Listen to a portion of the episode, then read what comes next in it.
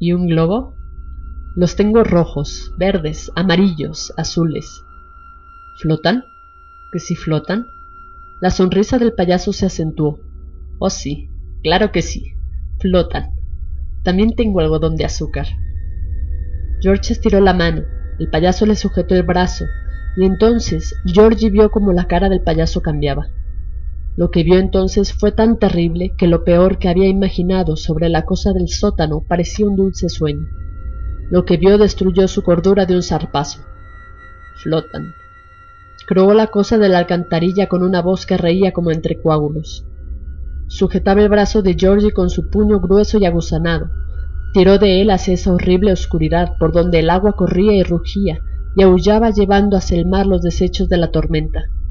Georgie estiró el cuello para apartarse de esa negrura definitiva y empezó a gritar hacia la lluvia, a gritar como un loco hacia el gris cielo otoñal que se curvaba sobre Derry aquel día de otoño de 1957.